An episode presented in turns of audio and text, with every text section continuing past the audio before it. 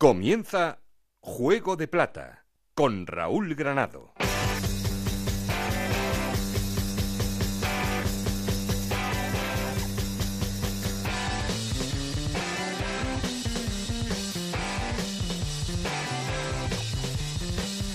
¿Qué tal? Bienvenidos al capítulo 39 de la segunda temporada de Juego de Plata, el podcast de Onda Cero en el que te, en el que te contamos todo lo que pasa en la Liga 1-2-3.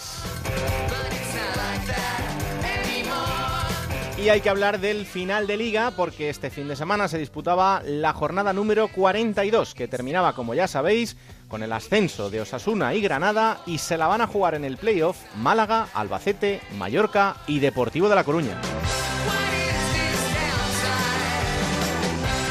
Se quedan con la miel en los labios Cádiz y Oviedo y descienden a Segunda División B, Rayo Majadahonda, Nastic, Córdoba y Reus.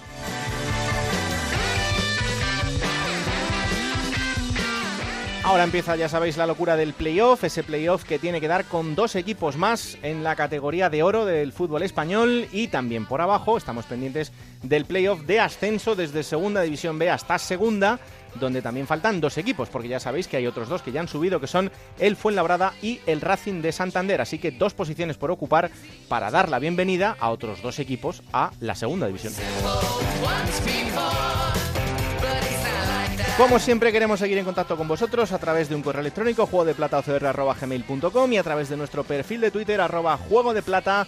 Aquí conmigo está Alberto Fernández con Ana Rodríguez en la producción, con Juanma Frasqueta los mandos técnicos. No estoy solo porque... Esto es Juego de Plata, el podcast de Onda Cero en el que te contamos todo lo que pasa en Segunda División.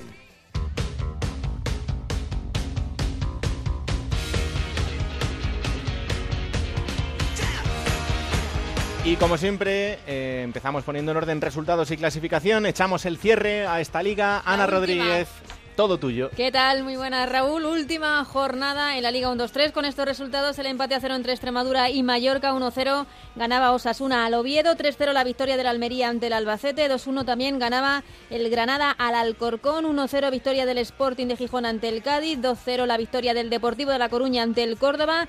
3-0 ganaba el Málaga al Elche, empate a 1 entre Nastic de Tarragona y Lugo, mismo resultado, empate a 1 entre el Numancia y Las Palmas y la victoria del Tenerife 1-0 ante el Zaragoza. Con estos resultados así queda la clasificación final, líder Osasuna con 87 puntos, segundo el Granada con 79, los dos ascendidos a Primera División, Málaga con 74 puntos, Albacete con 71, Mallorca con 69 y Deportivo de La Coruña con 68 puntos jugarán los playoffs por el ascenso. Séptimo es el Cádiz con 64 puntos, octavo el Oviedo con 63, noveno el Sporting de Gijón con 61 puntos, décimo el Almería con 60, décimo primero el Elche con 55, décimo segundo Las Palmas con 54, décimo tercero Extremadura con 53 puntos, décimo cuarto el Alcorcón con 52, décimo quinto el Zaragoza con 51 puntos, décimo sexto el Tenerife con 50, décimo séptimo el Numancia con 49 puntos, décimo octavo el Lugo con 47 y en descenso Rayo Majadahonda 42 puntos, Nacido de Tarragona 36, Córdoba 34 y el Reus que descendió administrativamente.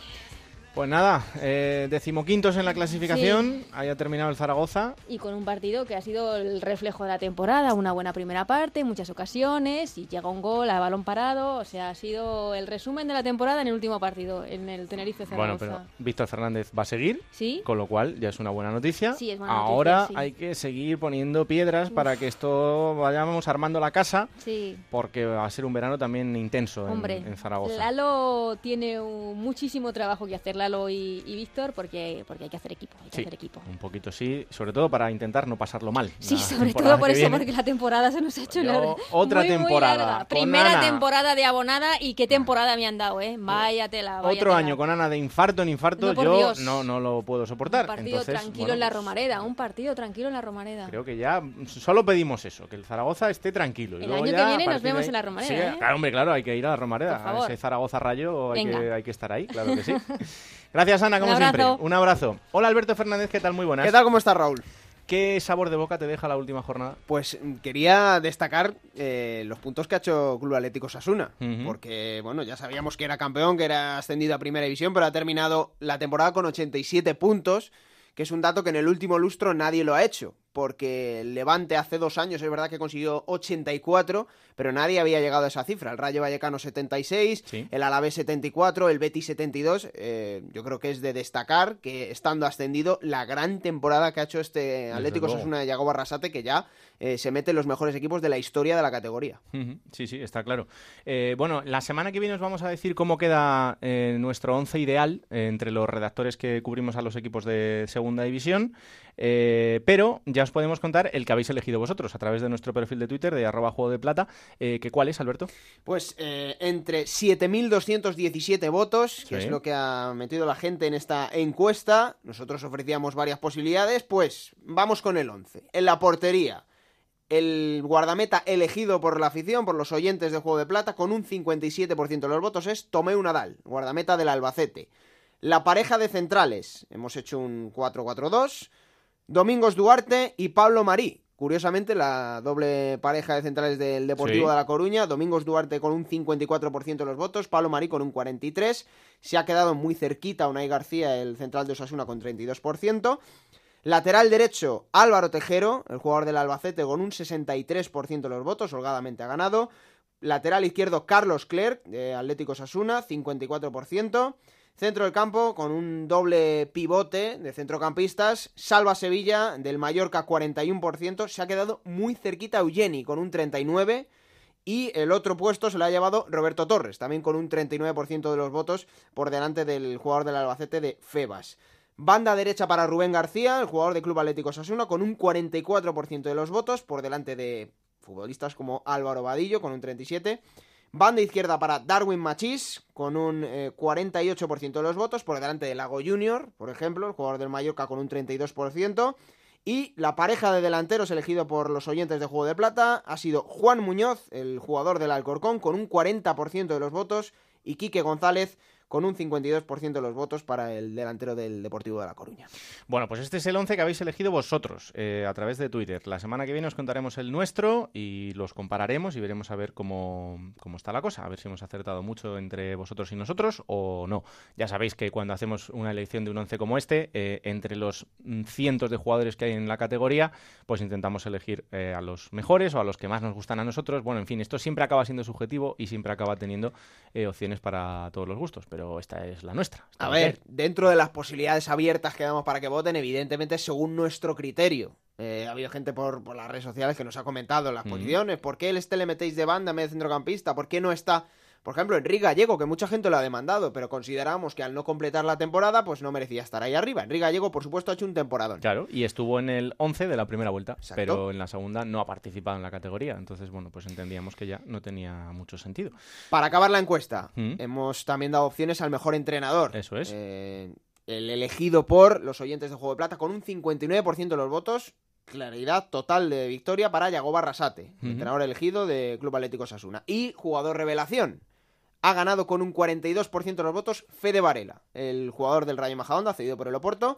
Y esos son los dos nombres que completan este 11, que bueno, se salen un poco de los parámetros, pero ahí también los hemos dejado como opciones. Bueno, pues eh, esto en cuanto al 11 que habéis elegido. Vamos a hacer ahora un repaso por las ciudades que han entrado en playoff y por las dos que se han quedado fuera de ese playoff, que es lo más destacado del, fin, de semana.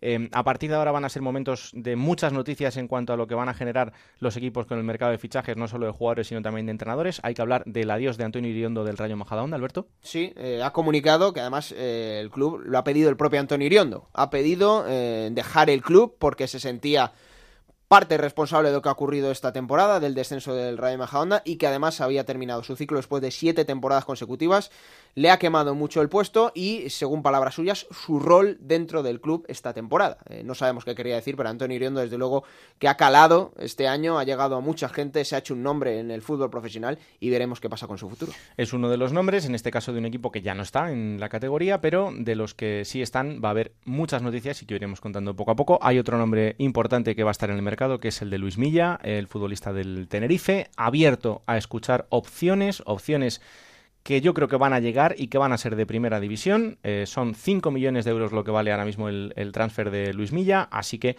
es un jugador súper apetecible y que en muchos equipos de primera tendría cabida, por supuesto. Y otro nombre propio de la semana, Pepe Mel, que ha renovado con la Unión Deportiva Las Palmas, así que va a alargar su proyecto en la isla. Y unimos uno más a uno de los que ha descendido, que es eh, el Rayo Vallecano, con Mario Suárez y la renovación hasta el año 2022. El Rayo que va a ser uno de los equipos punteros eh, de la categoría la próxima temporada, simplemente por presupuesto, y que renueva a un futbolista tan contrastado como es Mario Suárez y eso evidentemente pues ya eh, te hace pensar que el proyecto puede ser interesante. Y que tenemos que hacerlo, porque el año pasado, recordad que le dimos la bienvenida a los tres descendidos, no lo hemos hecho aún este año, que la gente no se piense que no, lo vamos a hacer, ¿eh? nos vamos a acordar de los tres equipos, de Rayo Vallecano, y de los demás. Eso es, Girona y Huesca. Son los tres equipos a los que habrá que dar la bienvenida.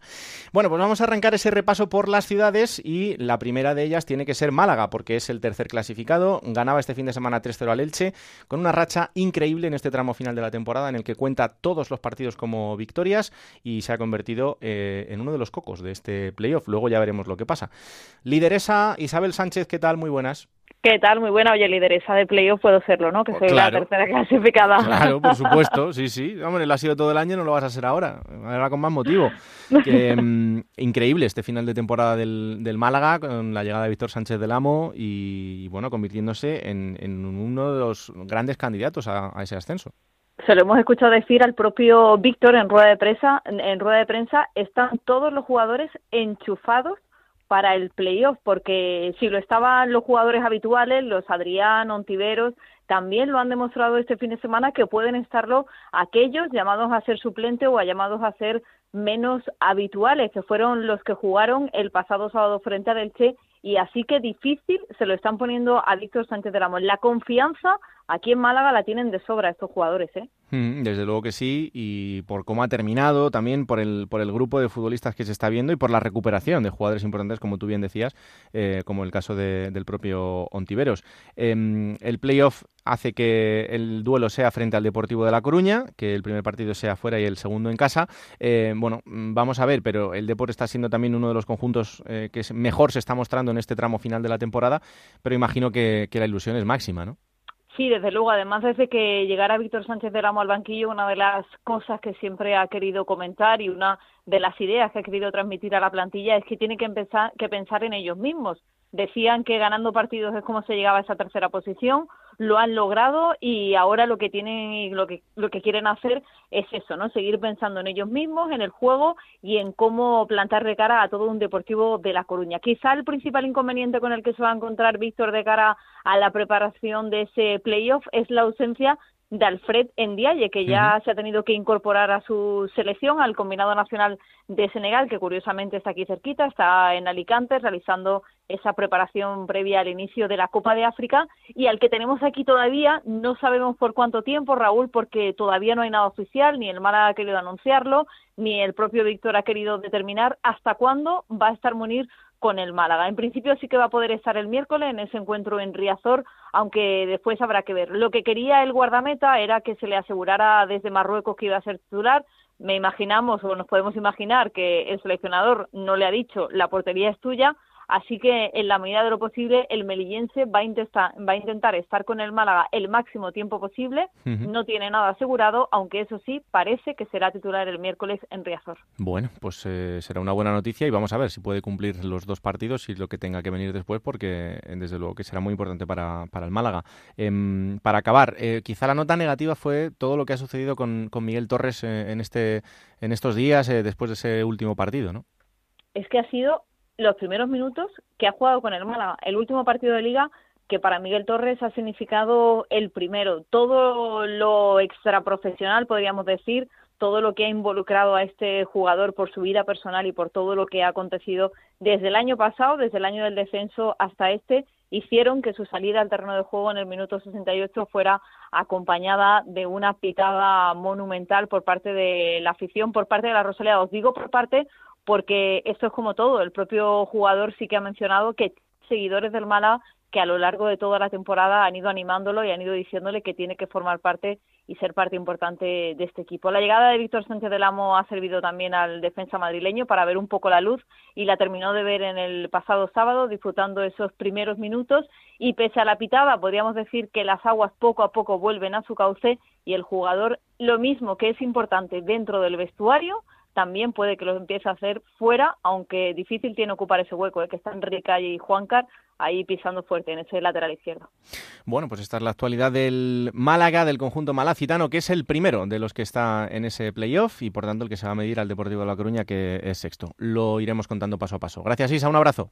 Un abrazo, hasta luego. Bueno, momento ahora para hablar del cuarto clasificado, que nosotros que el Albacete eh, perdía otro nuevo partido en este último partido de Liga, 3-0 frente al Almería. Son dos derrotas consecutivas para un equipo que, fijaros, estábamos hablando de la posibilidad del ascenso directo y que al final va a terminar en la cuarta posición, pero bueno, todavía tiene sus opciones de poder ascender a Primera División. Juan y Serrano, ¿qué tal? Muy buenas. Muy buenas, compañeros. No sé si ha sido un poco decepción este final de Liga. Bueno, eh, decepción eh, vino principalmente pues en esa derrota frente al Mallorca. No es que no, no doliera ¿no? el tropiezo en Almería, en Almería, porque se hubiera gustado, por supuesto, cerrar la liga con una victoria, pero si bien es cierto que el Albacete que se pudo ver en los Juegos del Mediterráneo fue muy distinto ¿no? al que se ha visto eh, durante toda la temporada, por el hecho de que, bueno, pues Miguel Ramis ya muy, muy pensando ya en esa fase de promoción, pues decidió dar minutos a los menos habituales.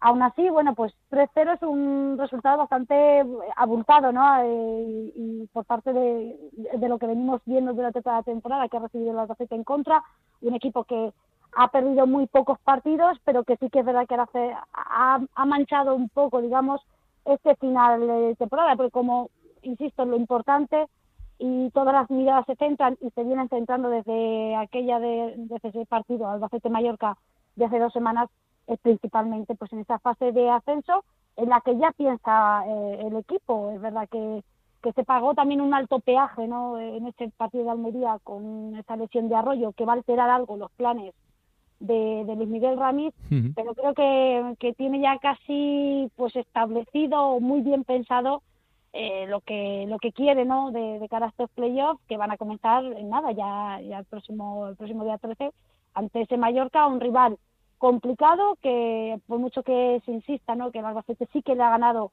en los dos partidos que se han enfrentado en Liga, eso para nada, y ya lo decía Ramis tras el partido de Almería, no, va, no significa nada en unos playoffs porque hay mucho juego. Em, bueno, por mirarlo por el lado positivo, lo bueno para el Albacete es que tendrá la vuelta en casa. Sí, ese es el factor mm, positivo, entre comillas, ¿no? que se puede sacar de esta primera eliminatoria el hecho también, por supuesto, que va a beneficiar eh, en el caso de que, eh, como sabemos, acabe todo en empate y esa clasificación, ¿no? Ese cuarto puesto, pues también nos favorezca al final. Pero, pero sí, hombre, que duda cabe que el jugarte la vuelta en tu estadio y además mm, que creemos, no imaginamos que la afición, como se viene volcando en los últimos partidos, así lo va a hacer de cara a ese duelo del domingo, pues, eh, pues es algo muy a favor del Albacete y en eso confían, confía el club, confía la plantilla y confía también, por supuesto, la afición. Eh, veremos cómo transcurre la semana, esperemos que no haya más eh, imprevistos, ¿no? Por eso, insisto, de nuevo, no es la lesión de Arroyo que va a mermar en parte pues el esquema de, es una baja sensible el esquema de, de Ramis, pero bueno, por suerte pues eh, tiene buenos sustitutos ¿no? en ese aspecto el, técnico. Bueno, pues vamos a ver cómo se va desarrollando esta semana para el conjunto albaceteño, pero ahí tiene esa oportunidad de volver a o de estar en primera división eh, en caso de que vaya avanzando rondas en esta primera frente al Mallorca, primero en Somos y la vuelta en el Carlos Belmonte. Gracias Juan y un abrazo. Un abrazo compañeros. Momento ahora de repasar lo que ha pasado con el quinto clasificado en, este, en esta liga, que es el Mallorca, que en este fin de semana, en el último partido de la liga, empataba cero frente al Extremadura, pero le ha servido, eso sí, ese empate para entrar en estos puestos de playoff. Mallorca, Paco Muñoz, ¿qué tal? Muy buenas. Muy buenas y con ilusión va a afrontar esta promoción de ascenso. Ayer eh, había colas eh, para sacar eh, entradas de cara al partido del jueves y bueno, pues eh, yo creo que va a registrar Somos, si no la mejor entrada de las mejores. Ahora mismo ya hay unas 10.000 eh, vendidas y todavía quedan uh, dos días por delante hay mucha ilusión mm, y todo se está haciendo a conciencia, desde el tema deportivo, como lo gestionó Vicente Moreno, dando entrada el otro día eh, en el último partido de liga regular ante la Extremadura a todos los suplentes, no quiere arriesgar con nadie, los que van a jugar el jueves no estuvieron eh, en Almendralejo y, y, hasta el punto de que el Mallorca mm, seguramente no está confirmado, pero seguramente va a viajar en un vuelo charter para ya pensar en la recuperación después del partido del próximo domingo, si es que se clasifica para, la, final. Por lo tanto, se está trabajando con, mucha conciencia en todo y la afición está muy ilusionada en que este equipo pueda recuperar la primera división. Eh, Paco, mm, ya tendremos tiempo de hacer un balance global de, toda la temporada una vez que haya concluido, pero eh, una vez que ha concluido la liga, yo creo que de momento la nota es más que sobresaliente, ¿no? Sí, porque es verdad que el Mallorca es un club histórico, es un equipo que ha jugado Liga de Campeones, que ha sido campeón de la Copa del Rey, pero la realidad es que el año pasado eh, pues estaba en segunda división B, ascendió en la eliminatoria de campeones y el objetivo era pues ir eh, día a día, intentar asegurar la permanencia eh, en la Liga 1-2-3 y a partir de ahí mm, soñar. Y, es lo que ha hecho el entrenador y la directiva y los jugadores cuando el equipo ganaba y pensábamos que tenían opciones, ellos no querían hablar de promoción hasta que tuviesen los 50 puntos y con esa filosofía pues le ha ido bien y ahora mismo Vicente Moreno lo que piensa es en el partido del jueves. No quiere hablar de, lo que puede ser una final ante Málaga o ante Deportivo. Él piensa en el jueves y trabaja de la mejor manera para que el equipo llegue en las mejores condiciones. Y la afición, la verdad, que ha disfrutado porque en casa se están ganando prácticamente todos los partidos. Hmm. Y bueno, está muy, muy volcada la afición con un equipo que se deja el arma en el campo y eso lo agradece. De momento mm, todo va muy bien, veremos a partir de, cuando empiece a rodar la, promoción qué sucede. Ya sabes que ahora es cuando hay que dar todo lo que tenga dentro ese equipo porque bueno, eh, estamos en este tramo decisivo y si quieren estar en primera pues hay que dar un pasito más. Pero bueno, lo, ah, hay un aspecto, hay un aspecto que preocupa, ¿Sí? Mm, porque eh, tampoco preocupaba mucho lo de quedar quinto, quedar sexto pero sí que es cierto que bueno que el Albacete a nivel de confianza pues le ha ganado los dos partidos al Mallorca. Es de los pocos equipos que le ha ganado eh, los dos partidos porque el Málaga por ejemplo ganó en Somos pero el Mallorca le devolvió eh, el marcador ganando 0-1 en la Rosaleda. Pero con el Albacete aunque ahora puede parecer que es un equipo que ha perdido partidos el último en Almería y, y los que ha perdido en la Liga regular la fase final los dos partidos que ha jugado contra el Mallorca ha salido vencedores. Bueno, pues vamos a ver qué pasa en ese duelo directo. Mallorca-Albacete primero, después Albacete-Mallorca, en esa pelea por intentar el, el ascenso. Lo contamos. Gracias, Paco. Venga, hasta luego. Bueno, pues así está el Mallorca. Eh, momento ahora de hablar del sexto clasificado, que quizá es uno de los equipos que más sorpresas ha dado en este tramo final de la temporada, porque poquito a poquito, al final, se ha convertido en el último en entrar en este playoff y en el que se ha colado en este puesto de, eh, de honor que le da acceso a jugársela y a tener opciones de subir a Primera División. Nosotros que el Deportivo de La Coruña, que además le ganaba este partido 2-0 al Córdoba y por tanto, a partir de esa victoria, pues ya dejaba sin opciones tanto al Cádiz como al Oviedo. Compañero Juan Galego, ¿qué tal? Muy buenas. Hola, muy buenas, ¿qué tal? Bueno, pues eh, siempre, y lo venimos hablando en el programa desde hace varias semanas, el que entra sexto acaba teniendo muchas opciones en este playoff. Vamos a ver cómo se va desenvolviendo el Deport, pero eh, desde luego este tramo final de la temporada sí que es optimista, ¿no? Sí, es optimista porque nadie contaba, incluso hace dos semanas nadie daba un duro por el Deportivo, pero los últimos resultados, ayudados también por resultados de terceros, pues han llevado al Depor a estar sexto en la clasificación y poder disputar ese playoff de ascenso contra el Málaga, un Depor que bueno ha tenido muchísimos altibajos a lo largo de la, de la temporada, especialmente en la segunda vuelta, no acabó de carburar lo que esperaban los aficionados, que pedían un Depor de ascenso directo, apenas eh, tuvo opciones de estar en esas posiciones y eh, entró en las últimas de cambio en la sexta posición. Por lo tanto, es una auténtica incógnita. Todos quieren agarrarse pues a las estadísticas de otras temporadas, en donde el sexto sí ha conseguido el ascenso y esperan pues que se vea un deporte bastante diferente al de la liga en estos partidos de playoff. Hmm, lo hablábamos antes con Isa, va a ser eh, una eliminatoria súper complicada entre los dos equipos, porque son dos equipos que están en un momento muy, muy bueno, pero el, el deporte tendrá que pasar por hacer un buen partido primero en Riazor para intentar dejarlo todo lo más encarrilado posible, claro.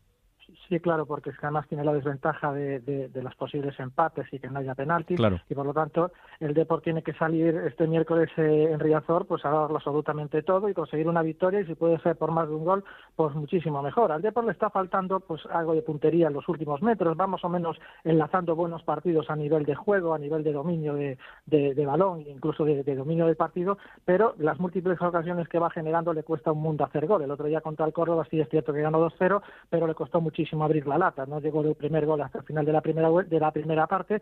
Y bueno, pues eh, tiene ahí una asignatura pendiente José Luis Martí que estos días está entrenando precisamente ese aspecto, como también el balón parado, algo que le quiere dar mucha importancia en este playoff.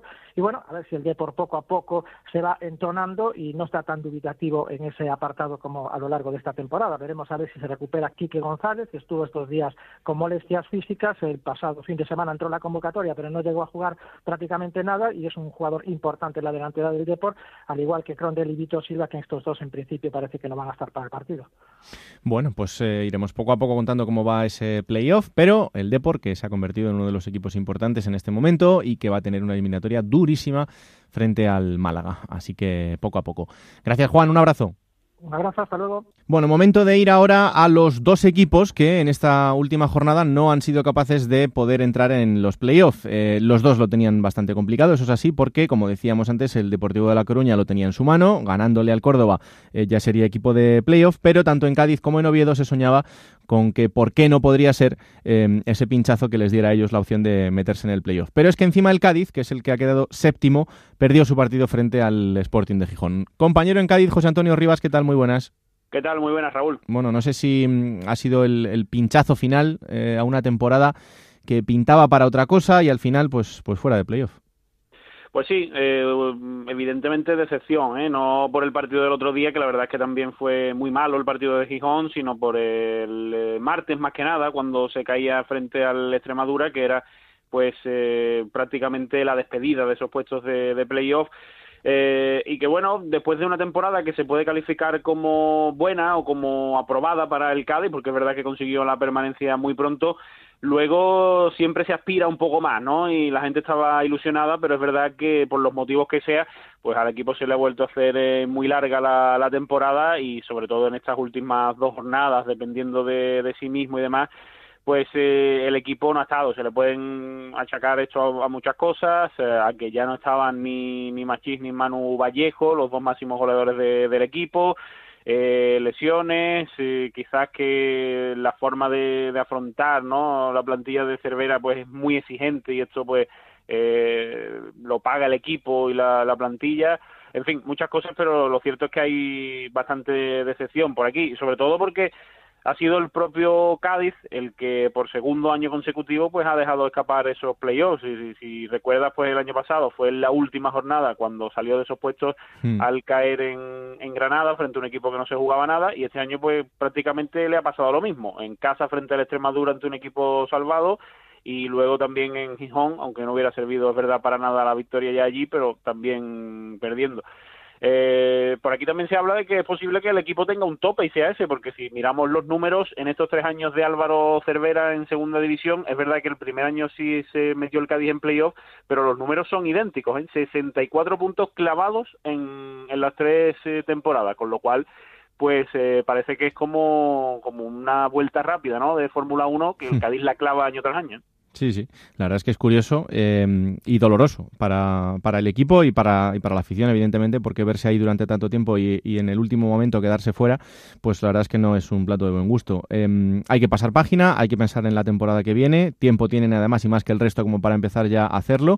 Eh, lo primero, Álvaro Cervera va a continuar, ¿no? Bueno, pues la verdad es que hay bastantes dudas sobre eso. El equipo ya está de, de vacaciones hay dudas. Eh, Álvaro tiene un año más. El eh, propio Cervera intentaba despejar esas dudas el otro día antes del partido frente al Sporting en, sala de prensa, diciendo que él, pues mejor que aquí no va a estar en ningún lado, que él nunca se va a ir del Cádiz.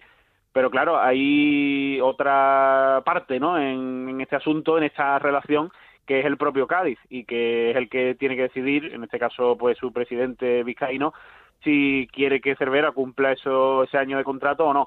Es verdad que la afición está un poquito dividida en este sentido, entre los que, bueno, pues eh, están tranquilos con esta salvación holgada del equipo y otra parte de la afición que ya empieza a querer eh, un poco más.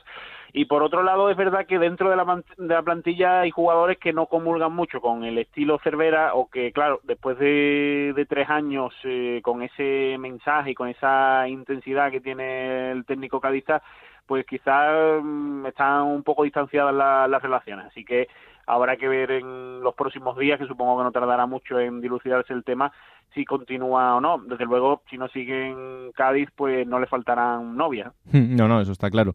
Pero bueno, eh, son días, son semanas para ver cómo se va configurando el equipo y, en qué queda. De momento sí sabemos que, por ejemplo, Robert Correa ya no va a vestir más la camiseta del Cádiz. Vamos a ver cuál es su destino, eh, que también se resolverá en las próximas semanas. Pero eh, momento para, para la reflexión y para construir un proyecto nuevo de cara a la próxima temporada.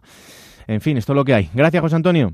Un abrazo. Bueno, momento ahora para saludar a un futbolista que está en la concentración de la selección española sub-21, que lleva ya unos días allí y que imagino que estará lleno de ilusión. Manu Vallejo. Hola Manu, ¿qué tal? Muy buenas. Hola, buenas, ¿qué tal? Pues muy bien. ¿Qué tal están siendo estos días en, la concentración? Pues muy bien. Aquí siempre que viene uno a la selección, pues muy bien, rodeado de de buenos futbolistas y, y, de mejores compañeros. ¿Se nota mucho el, cambio de nivel estando ahí con, esos fenómenos? Sí, sí, claro que se nota. Al final es un grupo con, con jugadores que, que juegan todos en, el máximo nivel y, y, se nota y, eso te ayuda a, mejorar. Em, em, no sé si va a una velocidad diferente todo. Claro, claro, aquí el fútbol es mucho más rápido, todo tiene que ser mucho más efectivo, pero bueno, al final te acostumbras y, nada, y bueno, aprendes, va, ya te digo. Va a ser una concentración larga, o sea que vas a tener tiempo de, ir haciendo amigos ahí, por si acaso no conocías mucho alguno, em, pero claro, imagino que días muy intensos, ¿no? Porque hay que prepararse muy bien para un campeonato como este. Claro, claro, aquí al final estamos pasamos mucho tiempo juntos, pero pasábamos también mucho tiempo mucho tiempo entrenando porque ya te digo eh, el europeo está a la vuelta de la esquina y, tenemos que prepararnos bien para, para llegar lo mejor posible porque tenemos muchas ganas de hacer, de hacer algo bonito en ese europeo. Mm, ¿A vosotros se os hacen largos los días ahí en, en la concentración o no?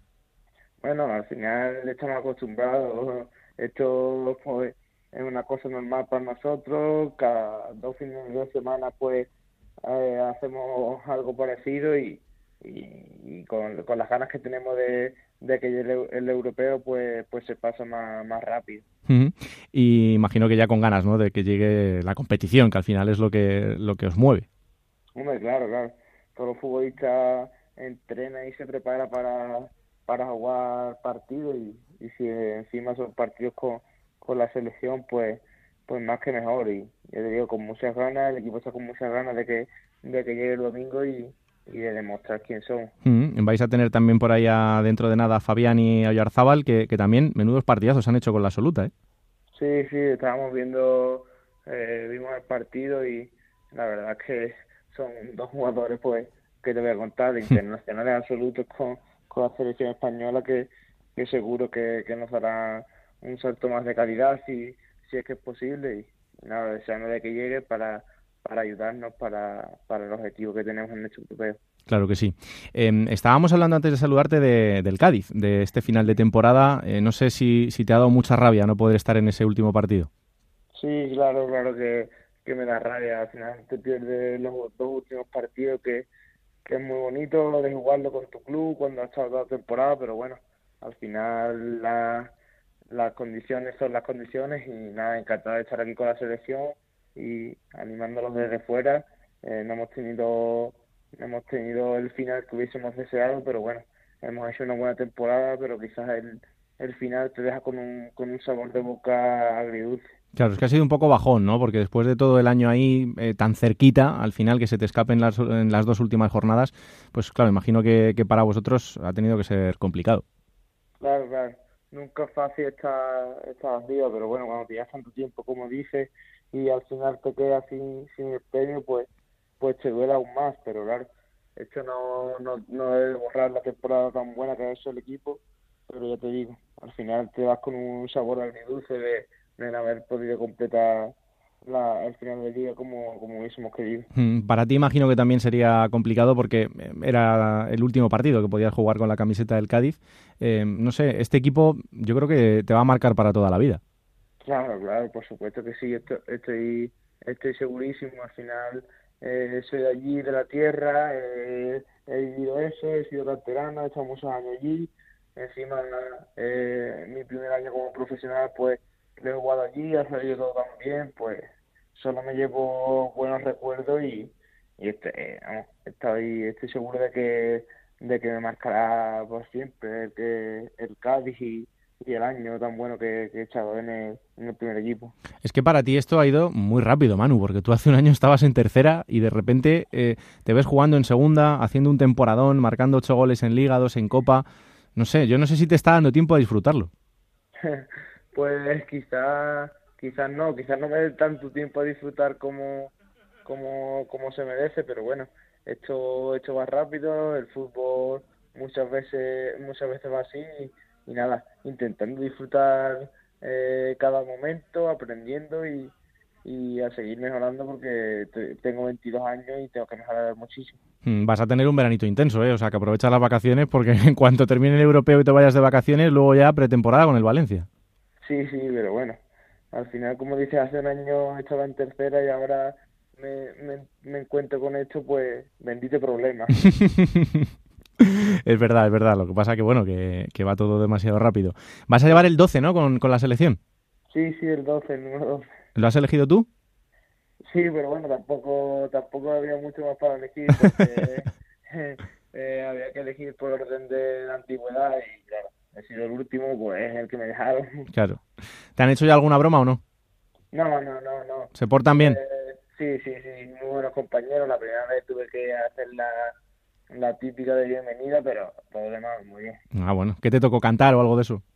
Sí, un chiste, un chiste. Ah, un chiste. bueno, para, uno de Cádiz un chiste tampoco es ningún problema. Claro, claro. Oye, Manu, pues un placer, que vaya muy bien esta concentración y, el torneo, que lo disfrutes, que aproveches esas vacaciones para cargar todas las pilas que puedas, porque luego vas a tener un año muy, muy largo y un placer haberte tenido por aquí, ¿eh? Digo, pues venga, muchas gracias igualmente. Un abrazo. Hasta luego. Ahí está un auténtico fenómeno, Manu Vallejo. Y es verdad que mm, el Cádiz lo ha echado de menos, pero también hay que decir que el Cádiz ya se había metido en el jaleo antes de esa última jornada. Así que, bueno, pues tampoco se puede mm, estar pensando en que haya sido algo absolutamente definitivo. Y Manu Vallejo no juega solo, tenía, tenía otros compañeros. Pero en fin, vamos a saludar al hombre que va a estar con la sub-21 durante todo el torneo y con el que ya hablábamos hace unas semanas y avisábamos de que todo esto podía pasar. Hola Alberto Pereiro, ¿qué tal? Muy buenas. Querido, ¿qué tal? Muy buenas. Bueno, pues... Eh, y que Manu jugaba poquito al final, o sea, sí, que tampoco lo echen de menos ahora. Ese último tramo ha sido un poco más complicado para él, es verdad que ha sido un hombre importante, pero, pero bueno, que la última jornada ya era una lotería porque ganando el Depor lo tenía todo hecho y eso es lo que pasó. Y encima el Cádiz incluso perdió su partido, así que tampoco gastó esa última bala, pero... Sí, sí me consta, Raúl, y es verdad que lo, eh, lo he hablado contigo algún día en la redacción, de que eh, a él le, dio rabia ¿eh? el hecho mm. de eh, terminar su temporada en la jornada 40 sabiendo que el día de la Extremadura y el la última jornada no estaba, porque lo hablé con él y dice, ¿qué quieres que te diga? Dice, a mí me molesta porque nunca sabes si algún día me volveré a poner la camiseta del Cádiz independientemente de cuál sea mi futuro, pero es un europeo sub-21, esto no se le puede decir que no es la vida. no, y, luego, incluso la gente a veces también es un poco complicado, ¿no? Porque, eh, claro, coincidió que cuando se iba a jugar ese partido, la selección española sub-21 estaba en un escape room y entonces la gente decía, oye, ¿para esto se han llevado a Manu Vallejo? No, es que la concentración es muy larga y, hay que prepararlo todo, pero también hay tiempo para que los jugadores, pues en una concentración de tantos días, estén un poco liberados de, lo que hacen en el día a día, claro. Desde luego, y aparte que no hay amistosos. Al final, eh, mira, la selección, por ejemplo, viene de un par de días libres, eh, donde ha vuelto a recuperar la actividad em, el mismo lunes y eh, la sensación que tenemos todos es que eh, hubiera habido más críticas o se hubieran entendido más críticas si Manu Vallejo hubiera sido parte de los descartes, o sea, si hubiera desaparecido mm, de la lista hace dos días cuando ya lo, venías, ya lo veníamos avisando. Tanto Brahim en un principio como Aleñá tenía pinta de que iban a desaparecer y que él iba a aguantar su puesto y al final Brahim se fue antes por lesión, vino Cucurella, Cucurella se ha ido también, Aleñá se iba eh, de la misma forma, la recuperamos a los dos que nos faltaban, pero no sé. A mí, yo entiendo que eh, al final lo que tú planteabas eh, en algún que otro programa antes de este, eh, que los parones por las ventanas deberían ceñirse también a la segunda división. Hmm. Así que este problema, si no, lo vamos a tener toda la vida. ¿no? Sí, tiene pinta de que tiene mala solución, pero, pero bueno, como todo, porque tampoco se quiere buscar. O sea, esto es tan sencillo como meter alguna jornada más entre semana y apretarlo todo más. ¿Que el calendario es muy amplio? Pues sí, porque son 22 equipos y eso significa que es una competición larguísima de 42 jornadas más el playoff. Pero oye, si tenemos buenos jugadores y es una gran noticia, Eso pues habrá que intentar que puedan Eso es. jugar. Claro, al final los que les pagan son los clubes, no, no las selecciones. Esto, es así, pero en fin, eh, al final ha sido el único caso, no hemos tenido más. eh, podríamos haber tenido alguno más con. Sí, porque Jorge y Pau no han estado. Eso Claro, es. eh, o sea que tampoco, incluso Rafa Mir, que, que No se jugaba nada, Las pero Palmas, no, ¿no? no se jugaba nada, con lo cual, bueno, pues eh, a Oye, te- tengo una curiosidad, ahora que Sí. aprovecho que estoy aquí contigo en directo y lo escucha más gente. ¿A dónde se va a ir Villa? Pues es una gran pregunta, pero no tiene respuesta. Eh, de momento lo que sí sabemos es lo que decíamos al principio del programa, que está en el mercado, que él ha dicho que es el momento de crecer. Eh, yo creo que va a tener ofertas de primera división. Es un jugador que vale 5 millones de euros, Uh, que es una cifra, bueno, pues yo creo que eh, bastante apetecible para muchos equipos, sobre todo de Vamos, primera. eh, Pues para que lo fiche un, un- no un súper grande, pero que otro grande y lo ceda. Claro, no, es un, es un futbolista súper vida joven que ha dado unos pasos increíbles hacia adelante. Hay que recordar que hace año y medio estaba jugando en el Fuenlabrada, eh, pero que ya en la media temporada pasada en el Tenerife fue prácticamente el mejor del equipo y esta temporada, sin ninguna duda, en una temporada nefasta del, del conjunto en general. O sea que eh, el trabajo lo ha hecho. Ahora vamos a ver qué pasa durante el verano. Eh, me consta que sus agentes están ya puestos en marcha, así que vamos a ver. Yo creo que va a ser uno de los grandes nombres, sin ninguna duda. Eh, fíjate, el traspaso de Manu Vallejo fueron 6 millones de euros. Sí, Pues en esas cifras nos vamos a mover. sí. Además aprovecho, como, como sé que el papá escucha, pues mira, que sepa que hemos preguntado por el niño también. te escuchará en el podcast. Claro que sí. Alberto, que lo pases bien con estos fenómenos, ¿eh? Un abrazo, querido. Y después de esta conversación con Manu Vallejo, con el futbolista del Cádiz, ahora concentrado con la selección española sub-21, hay que hablar de el otro equipo que tenía una opción, es verdad que remota, pero de entrar en ese playoff, que es el Oviedo, pero el Oviedo, eh, toda vez que el Depor ganaba su partido, ya terminaba cualquier opción, pero es que encima también perdía 1-0 frente a Osasuna. Compañero Chisco García, ¿qué tal? Muy buenas. Hola, ¿qué tal? Raúl, muy buenas. Bueno, era una opción complicada, eh, eso estaba claro desde el principio, pero no sé si eh, ha sido una pequeña decepción el haber llegado al final y, y no poder rematarlo. Yo creo que la decepción del Oviedo se empezó a fraguar en Málaga, en la Rosaleda, en aquel partido donde realmente ahí sí el Oviedo tenía auténticas opciones en caso de haber conseguido la victoria, porque, bueno, quedaban partidos y se acabó de rematar en Tenerife. Luego llegó la bola extra de, esa locura del día del Rayo Majadahonda, ese partido que se jugó el pasado martes, y bueno, pues se llegó a la última, bueno, con opciones matemáticas, pero la realidad ya decía que era prácticamente imposible. Por eso no, yo creo que no se puede hablar de gran decepción por lo sucedido en la última jornada, sí de decepción porque yo creo que este año el Oviedo ha desperdiciado demasiadas ocasiones para, para poder estar entre los seis primeros y esta categoría pues suele castigar muy fuerte los errores. El Oviedo ha cometido excesivos durante el año y al final lo ha pagado quedándose fuera del playoff. Hmm. Fíjate que decíamos, bueno, eh, el Cádiz va a ganar sí o sí porque el Sporting perderá, porque claro, sé cómo le va a hacer ese favor al Oviedo. Pues al final eh, gana el Sporting, pierde el Oviedo, bueno, nada. Eh, pues sí, lo que suele pasar cuando hablamos tanto, tanto de un partido, al final se acaba dando la, la situación más insospechada. Y, y, bueno, pues el Sporting al final hizo lo que tenía que hacer, que Claro. era ganar su partido. Y, y- y no hay nada que reprocharle al Sporting. Y sí hay que reprocharle al Oviedo, que incluso si el Córdoba hubiese dado aquella enorme sorpresa, que hubiese supuesto su victoria en Riazor, pues también se hubiese quedado fuera porque él fue incapaz de ganar en, el Sadar. Así que bueno, yo creo que tienen que aprender de, los muchos errores cometidos y sobre todo eso, de saber aprovechar las oportunidades en una categoría que, que las da, porque es verdad que siendo tan larga te da oportunidades, pero claro, si cuando te las ponen en la mano tú te empeñas en tirarlas a la basura, pues es muy complicado que puedas alcanzar los objetivos y al final esa es la única realidad que le ha pasado al Oviedo. Falló en días muy puntuales y en días que eran muy importantes para para engancharse de verdad, para estar en la pelea de verdad, y lógicamente al final pues te acaba penalizando y te tienes que quedar sin el premio del playoff. Pues sí. Em, ¿Tendremos un verano de muchos movimientos por Oviedo o no?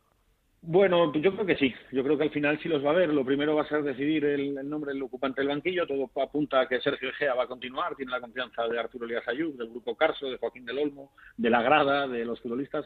Bueno, parecería o sería una enorme sorpresa que no siguiese el próximo campeonato. Y a partir de ahí mm, hay hasta 13 jugadores en este momento con contrato. Yo creo que de esos 13, como mínimo dos, Osvaldo Alanís y Toché, yo creo que van a dejar el club, Alanis regresará a México, tiene una oferta muy importante de Chivas y yo creo que lo va a aceptar y Toche parece que, va a poner punto y final a su estancia en Oviedo, con lo cual quedan 11, así que vete pensando que como mínimo un par de centrales, un medio centro, refuerzos para las bandas y algo para el ataque va a hacer falta. Eso siempre y cuando se mantengan los 11 con contrato. Así que ambiente de aquí a que empiece la temporada el próximo 17 de agosto vamos a tener en, Oviedo. Bueno, pues no nos vamos a aburrir seguro. Eh, tendremos todo el verano para ir contándolo como en el resto y para ir confeccionando la, la plantilla del que será el Oviedo de ya la temporada que viene. Gracias, Chisco. Un abrazo, Raúl. En Onda Cero, la Liga Juego de Plata Hamel, el primer campeonato oficial de Juego de Plata en Futmundo. Bueno, pues esto también está llegando a su fin eh, y tenemos un ganador final. Mi jornada ha sido muy lamentable. Mejor no decimos los puntos que has hecho. Da igual, pues ya a estas alturas de la temporada. A ver, da igual todo el año porque nosotros no participábamos. Nosotros era una cosa medio lúdica. Yo creo que estás en mínimos históricos. Bueno, ¿eh? Sí, pero que no hace falta tampoco decirlo. Que claro, es que ha sido una jornada muy rara porque ha habido eh, titulares de los equipos importantes que no han jugado. Eso es verdad. Entonces, claro, pues eh, ¿qué le voy a hacer? ¿Qué le voy a hacer? Bueno, hay que decir, para empezar haciendo las cosas bien, la jornada, la última de la liga regular, se la ha llevado Guaje 7 con 86 puntos. Y ahora Vamos a lo que interesa. Clasificación general.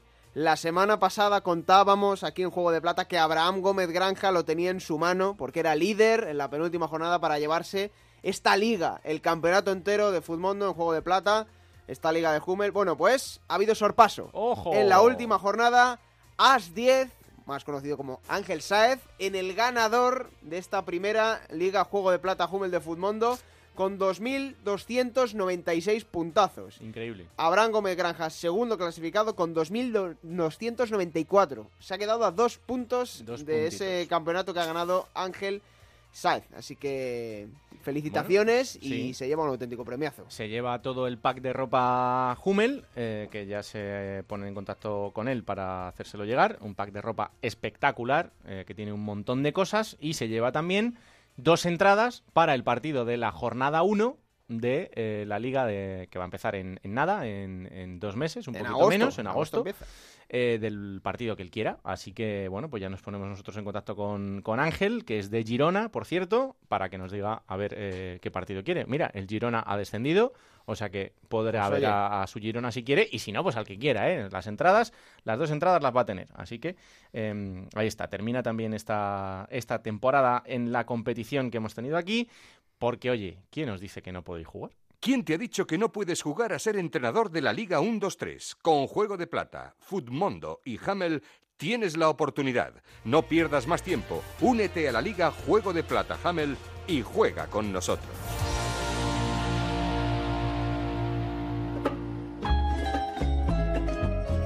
plata o plomo. Soy el fuego que arde tu. Pues tú dirás. Va a ser un plato plomo especial, ¿vale? Porque es el, final de la liga regular en segunda división. Es como más heavy, como más. Bueno, más sui generis, ¿no? Ah, Vamos a dejarlo. El plomo, empezamos por ahí. Sí. No me ha gustado, Raúl, que esta última jornada es algo que no depende de nadie realmente, pero que llegue tan digamos, tan poco emocionante, con tan pocas cosas en juego. Hemos llegado en la última jornada con ya los dos equipos ascendidos directos, con los cuatro equipos por abajo descendidos, y creo que hace cinco años que no ocurría. En los últimos cinco años hemos tenido emoción en la última jornada, que yo creo que lo hemos centrado todo en ese cuarto puesto de playoff y que nos ha dejado un poquito pobre, ¿no? Hemos tenido tres partidos sin nada en juego el domingo. Bueno, pues yo creo que esto es algo que no depende de nadie, como digo, pero es lo que menos me ha gustado. Bueno, ¿y la plata? La plata la voy a dar por un reconocimiento a toda la temporada a dos equipos, ¿vale? Uno que creo que se ha salvado sorpresivamente y con total merecimiento, que es el Extremadura, Creo que ha hecho una temporada de mención porque con todos los pocos recursos que tenía ha conseguido salvar la categoría y además muy merecidamente. por abajo. Y por arriba se lo voy a dar a un equipo que, bueno, está en playoff, no ha ascendido directamente, pero creo que tiene muchísimo mérito también, que es el Albacete. Pues Creo sí. que son los dos equipos que yo quería remarcar. No, no quiere decir que los demás no tengan mérito. Cada uno tiene un porcentaje de mérito correspondiente. Pero para mí el Albacete por arriba y el Extremadura por abajo son los dos equipos que merecen la plata. Bueno, eh, en el último programa ya haremos un plata o plomo así un poco más genérico, con lo que pase. Bueno, sí. Y si quieres ya con algún nombre propio, Vale, para poner sí, la, sí, la guinda de la temporada. Para que sigas haciendo amigos, que es lo que haces habitualmente. Bueno, vamos a coger ahora esa máquina del tiempo particular que pilota Pablo Llanos en cada capítulo de Juego de Plata para traeros los mejores momentos de la categoría.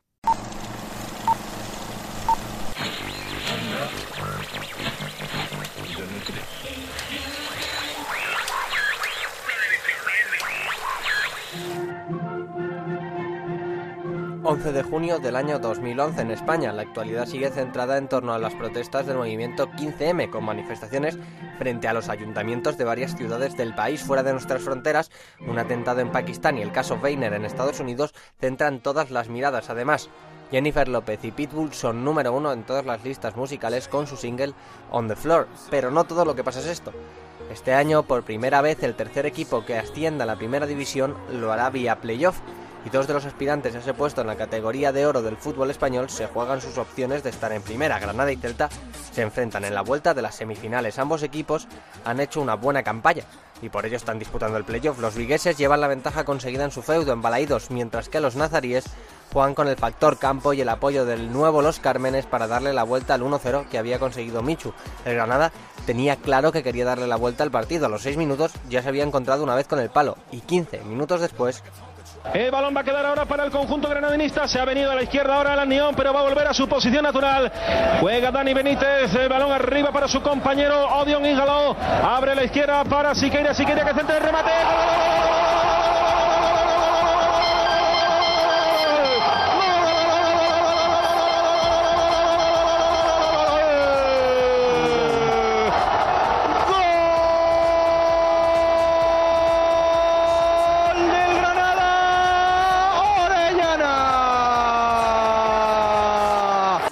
primera parte terminaría con la eliminatoria igualada y con ambos equipos dejando un partidazo. En la segunda mitad, Paco Herrera, entrenador del Z, metía en el campo a Trasorras y cambiaba el sino del partido, tanto que en ese mismo minuto Dani Benítez fallaba un penalti y en el 89 de nuevo el Granada se encontraba con el palo. El tiempo reglamentario se acababa y llegaba la prórroga. Joel le detenía otro penalti a Dani Benítez y Trasorras se encontraba dos veces con el larguero, pero nada, absolutamente nada, movería el marcador.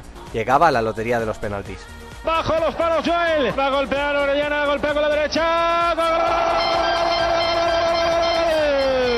Gol de Orellana. Pitos en los Cármenes. Va tras Horras. La golpea.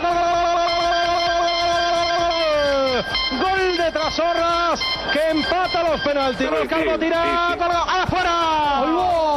Ha tirado fuera Carlos Calvo. Y esto que se pone a favor del Celta.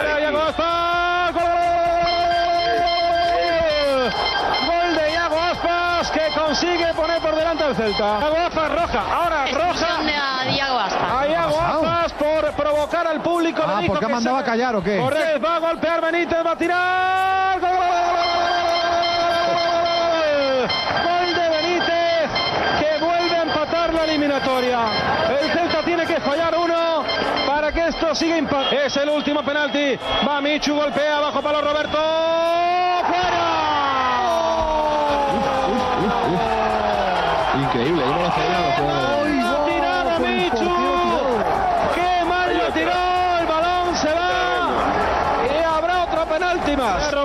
Va a tirar el guardamete rojiblanco. El tiro.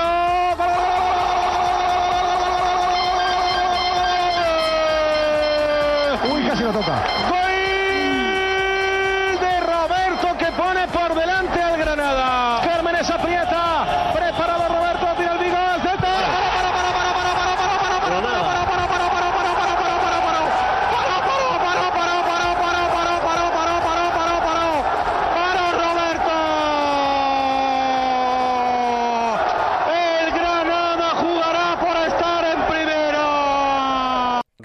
Escanterano del Celta, se convertía en un héroe nazarí. Finalmente, el Granada ascendería a Primera División después de derrotar al Elche en la final por el ascenso, dejando para el recuerdo uno de los momentos más épicos de los playoffs de Segunda División.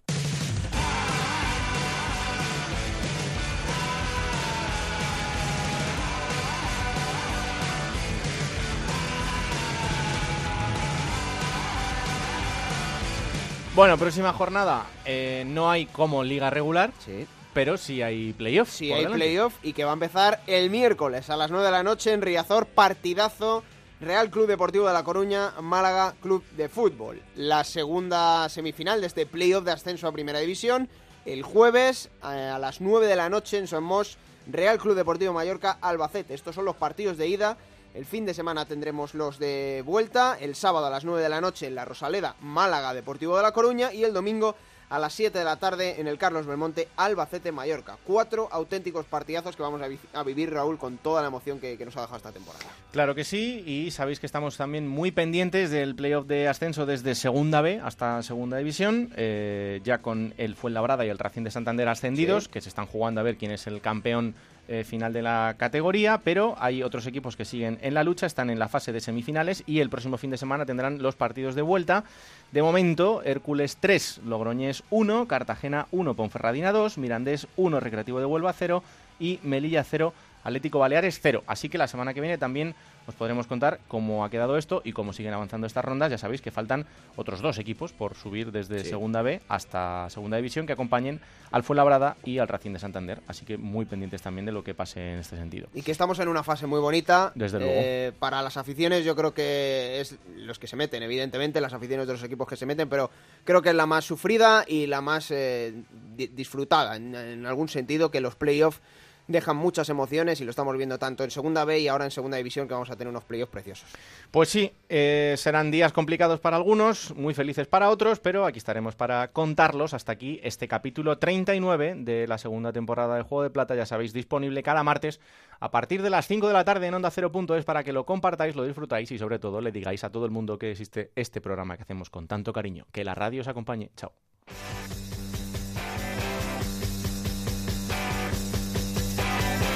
Raúl Granado, Alberto Fernández, Ana Rodríguez. Juego de Plata.